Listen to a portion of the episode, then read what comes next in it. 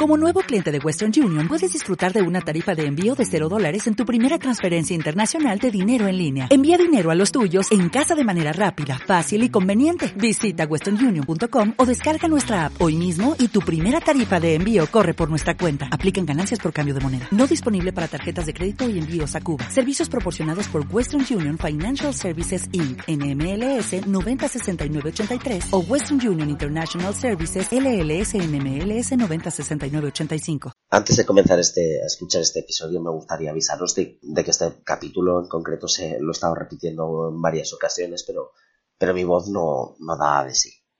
Llevo ya más de una semana fónico, con la nariz totalmente tapada y esto es lo mejor que he podido sacar. Espero me disculpéis y espero de nuevo corregirlo para, para el siguiente episodio, para, para que suene un poquito mejor. Muchas gracias.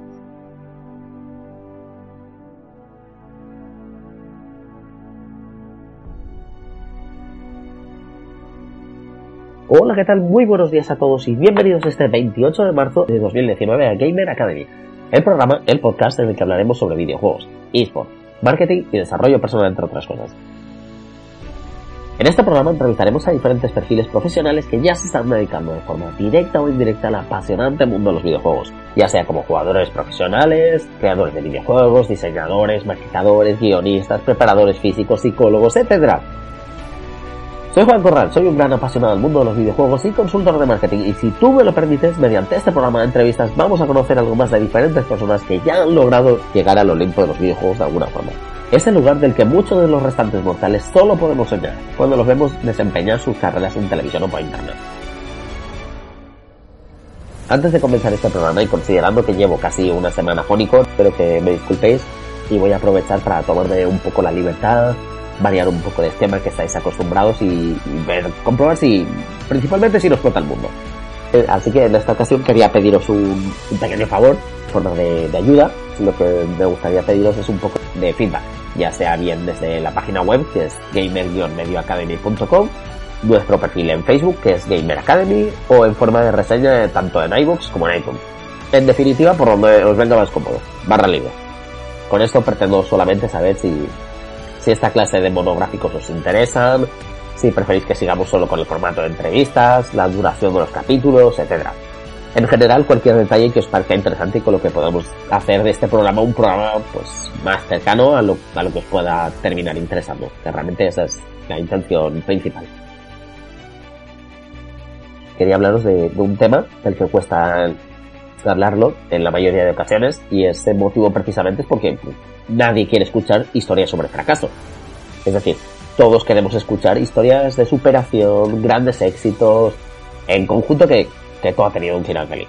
Por ejemplo, para que me entendáis. Vosotros veréis una película en televisión en la que se ve a una persona durante toda la película preparándose por una maratón, que invierte todos sus ahorros en el viaje, su tiempo libre en preparación física, en ocasiones bajo lluvia o tormentas, y de pronto se va acercando la fecha del, de la maratón, eh, se tropieza, se tuerce el tobillo y no puede andar. Y se pierde, evidentemente, pues la, la carrera de su vida, para la que ha estado corriendo todo el tiempo. Pues yo particularmente no la vería. Entiendo que la mayoría de personas tampoco. De todas formas, de igual forma que no veríamos esta película, a menos, claro, que, que tuviera un giro súper inesperado en el guion, tampoco nos resulta agradable del todo escuchar historias de personas y empresas que fracasan con, con sus proyectos y que al igual que la persona imaginaria de la película, pues han tenido que renunciar a muchas cosas para poder intentarlo. No digo lograrlo, digo solamente intentarlo.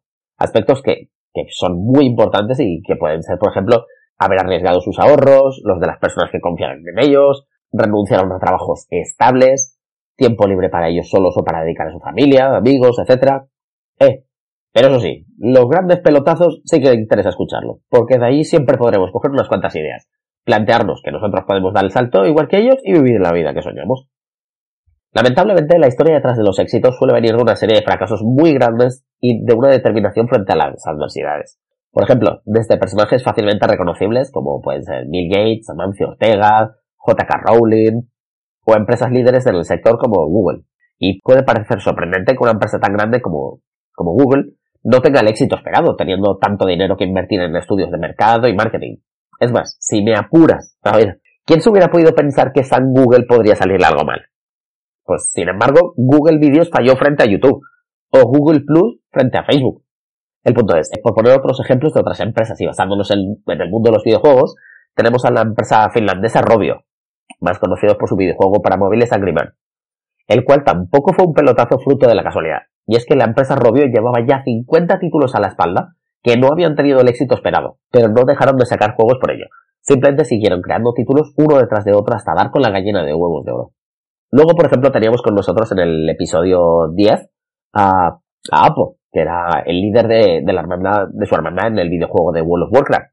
Y nos comentaba que para lograr estar dentro del top 20 mundial del videojuego de World of Warcraft, habían dedicado unos 500 intentos solamente para derribar al último jefe de la, de la, de la última mazmorra. Luego, aparte, pues, todos los intentos que les habrán echado a los ocho jefes anteriores. En conjunto, eh, hombres, mujeres, empresas y en general, que han tenido que pasar necesariamente por situaciones de fracaso para poder crecer y llegar a ser lo que son hoy. Intentando dar un punto de vista menos negativo, siempre deberíamos considerar que tanto la vida como el trabajo no existe el fracaso, solo feedback. Otra cosa es lo que hagamos nosotros con el feedback, porque si solamente seguimos repitiendo las mismas acciones sin considerar por qué han fallado anteriormente, simplemente volveremos a fallar. La intención que tengo con este tema es lograr que, lleguemos a reflexionar un poco acerca del fracaso y podamos ver en cierta forma que no solo no es tan malo, ni es contrario a la definición del éxito, sino que es hasta necesario para poder alcanzarlo. Pero ante todo, si nos arriesgamos y fallamos, tenemos que pensar rápido, analizar los errores y volverlo a intentar. En esto, los americanos lo definen muy bien con la expresión fail fast, learn fast, fix fast. Este último punto refuerza mucho un detalle de un jugador de videojuegos bastante conocido a nivel nacional que es Carlos Ocelote, el cual ahora dirige un grupo de, de eSport, que es eh, G2 eSport, donde abarca, donde él dirige, o sea, el equipo abarca unos 20 equipos diferentes de disciplinas diferentes. Pero bueno, eso no, no viene al caso. El punto es que mi punto viene a recalcar que en alguna entrevista que se le ha hecho a, este jugador, a, Ocelote, él siempre ha comentado que durante su periodo de jugador profesional de League of Legends, él, quizás no era el mejor jugador del equipo pero sin embargo eh, comentaba que tenía una capacidad muy alta de autocrítica y después de las partidas dedicaba bastante tiempo a analizar por qué había hecho algunas acciones que quizás habían terminado mal y poder así corregirlas en un futuro si estaban a su alcance. Irónicamente, en la actualidad existen multitud de aplicaciones de ayuda que nos indican las mejores rutas, soluciones o hasta nos corrigen si lo hacemos mal. En los videojuegos de, conducción, por ejemplo, nos indican desde dónde debemos ir frenando para tomar las curvas si no queremos salirnos de las pistas, haciendo que sea más difícil que las personas nos equivoquemos intentándolo. En definitiva, el hecho de tener tantas herramientas externas a, nuestro alcance terminan provocando que cuando se fracasa, prefiramos atribuirlo a un golpe de mala suerte, problemas externos a nosotros, el famoso lag, etc. Haciendo que finalmente ni siquiera nos planteemos revisar por nosotros mismos cuál ha sido el motivo por el que hemos terminado fracasando. Hecho que simplemente hará más fácil el que volvamos a fallar en el siguiente intento. Sorprendentemente, comentar que el fracaso está pésimamente visto en multitud de culturas, incluida la nuestra. Eso no es nada nuevo. Es más, por desgracia, en la mayoría de ocasiones nos importa más el qué dirán que el propio hecho de fracasar como tal. Casi como si fuéramos un, apestado por, solo por haber fracasado. Esto por lo menos aquí en España suele ser un tema habitual, donde la burla fácil está a la orden del día. Pero no suficientemente con ello, en otras tantas ocasiones de más, hasta la familia de los emprendedores que acaban de fracasar terminan hurgando la herida, contando el sufrimiento que están pasando, pero no por el hijo que, no haya logrado tener éxito y están sufriendo por él. No, no, no. Más bien por el hecho de que están teniendo que soportar la vergüenza frente a la carnicera cuando le está cortando el chope y le pregunten por cómo le va a su hijo y tengan que decir que su hijo es un fracasado. Por ejemplo, a nivel de empresa siempre tendemos a tenderemos a mirar mal, señalarle con el dedo, hacer cuchicheos a la espalda del que intentó hacer una acción nueva y no terminó, y no terminó saliendo bien, haciendo incluso que la empresa terminara perdiendo mucho dinero por el camino. Sin embargo, en otros países como Estados Unidos, el hecho de haber fracasado está mucho mejor valorado incluso que los éxitos, y son motivo de presumirlos a la hora de realizar entrevistas de trabajo, porque indican que el candidato muestra un nivel más alto de constancia y un afán de superación más elevado frente a otras personas que no se han atrevido a hacer las cosas de forma diferente, aunque ello implicará lograr un resultado mayor. Aún así, para que os hagáis una idea, la Universidad de Harvard realizó un estudio entre los años 2004 y 2010 del mundo de las startups y concluyó que el 75% de ellas fracasaba, de las cuales el 30% de ellas no es que solamente les fuera mal, sino que terminaban en bancarrota y con deudas hasta las orejas. El resto solamente tenía que cerrar o venderse a unas compañías más grandes. Hay casos puntuales en los que ha habido compañías que no han cerrado, pero las llaman empresas eh, zombie, porque, o sea, tienen tan pocos ingresos o, simplemente las mantienen por la pura pasión de, de las personas que lo montaron. Desafortunadamente, aunque ya de por sí un índice del fracaso del 75% de las startups es una cifra muy elevada, otros estudios un poquito más realistas apuntan a un 90% de índice de fracaso antes de terminar los dos años de vida. Por tanto, y aunque en cierta forma parezca irónico, pero de cara a la búsqueda de nuevos inversores, sí está mucho mejor valorado que las personas que vayan a implicarse en el proyecto hayan fracasado anteriormente. Porque conociendo este ratio tan bajo de éxitos, de apenas un 10%, nadie quiere tener en su equipo a alguien sin experiencia. En cuanto a este tema, siempre que pienso en la gestión del fracaso, eh, me acuerdo del caso de, una persona a la que sigo, que comentaba en una, una conferencia eh, que tenía una profesora americana con la que practicaba inglés a través de Skype y que en alguna de sus ocasiones salió el tema de, del cuento de la lechera, que por cierto, yo tampoco sabía que, aquí por lo visto es bastante conocido y nos lo cuentan desde pequeños, así como moraleja de, para prevenirlos de la ambición. El punto es que por lo visto por allí no, no conocen tanto esa historia, por lo que se puso a contársela a la profesora y estaba emocionada conforme se la contaba. Para los que no conozcáis la historia, os la voy a resumir un poco tratando de dejar la esencia de la historia. Se trata de una niña que vivía con sus padres en una granja. Era una buena niña, que ayudaba en las tareas de casa, se ocupaba de colaborar en el cuidado de los animales.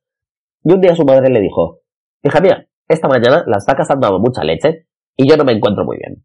Tengo fiebre y no me apetece salir de casa. Así que, hoy vas a ir tú a vender la leche al mercado. Así que la niña se fue contenta porque le habían prometido que el dinero que se sacara de vender la leche se lo podría quedar para ella. Y la niña comenzó el viaje hasta el mercado mientras pensaba qué haría con el dinero que se ganara. Y pues eso, fue pensando que eh, mientras, mientras caminaba hacia el pueblo, que vendería la leche, con el dinero compraría huevos, los huevos, con los huevos tendría pollitos, luego esos pollitos los vendería luego por un cerdo, luego el cerdo cuando se hiciera grande lo vendería por un lechón, luego el lechón cuando se hiciera mayor daría tanta leche que podría repetirlo siempre, todo este proceso, así hasta el punto de hacerse rica. Pero de pronto la lechera se tropieza con una piedra, derrama toda la leche y, y ahí termina toda la historia como la conocemos. La niña triste, sin dinero y lamentándose por una ambición que la había cegado. Pues lo sorprendente no es, no es la historia en sí, sino que la profesora que os comentaba al terminar le preguntó, bueno, ¿y ya qué? O sea, ¿cómo continuó? Y nada, pues esta persona le dijo, no, no, que, que ahí ya ha terminado la historia. Y esta profesora, pues, no, no, no se lo podía creer. Para la profesora lo veía inviable, o sea, decía, si el planteamiento es bueno, la idea buena, ¿por, ¿por, qué no simplemente volver atrás, ordeña de nuevo a la vaca y lo vuelva a intentar? A fin de cuentas, se había tropezado y había derramado la leche. Lo único que tenía que hacer es repetir el proceso y vigilar la, la piedra con la que se había chocado. En conclusión, hay que entender que si hay fracasos debemos obligatoriamente aprender de ellos, no quedarnos solo en que se ha fracasado y ya. Es decir, si caemos, no basta con quedarse en el suelo y lamentarse. Hay que saber levantarse de nuevo y buscar las formas para no volverse a caer sabiendo además que las mejores etapas de la vida vienen después de haber tocado fondo y cuando fallemos, nuestro pensamiento debe ir encaminado a pensar, cuando salgamos de esto va a ser épico, porque a fin de cuentas no hay nada más dulce que una victoria bien merecida. Con esto terminamos el, el monográfico de, de esta semana. Espero que os haya gustado. La verdad es que este tema es un poco delicado, como comentaba, pero bueno, así como existen los casos de éxito, también es importante revisar los casos de, fracaso. Donde si queréis, podemos buscar los que queráis. Los hay en todos los ámbitos, todos los sectores. Y realmente pues es, es quizás importante tenerlos en cuenta para, para no deprimirse y seguir adelante.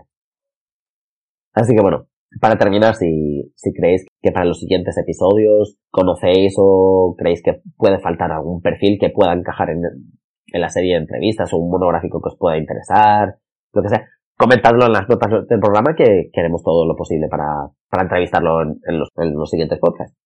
Con todo esto me despido. No olvidéis darle a me gusta, dejar un comentario amable diciendo que os ha parecido el programa, poner cinco estrellas, compartirlo en vuestras redes sociales si os ha gustado el programa y si no os ha gustado, decírnoslo también. Que a fin de cuentas y citando la gran Sony, esto es para vosotros, jugadores. Muchas gracias y nos vemos en el próximo programa.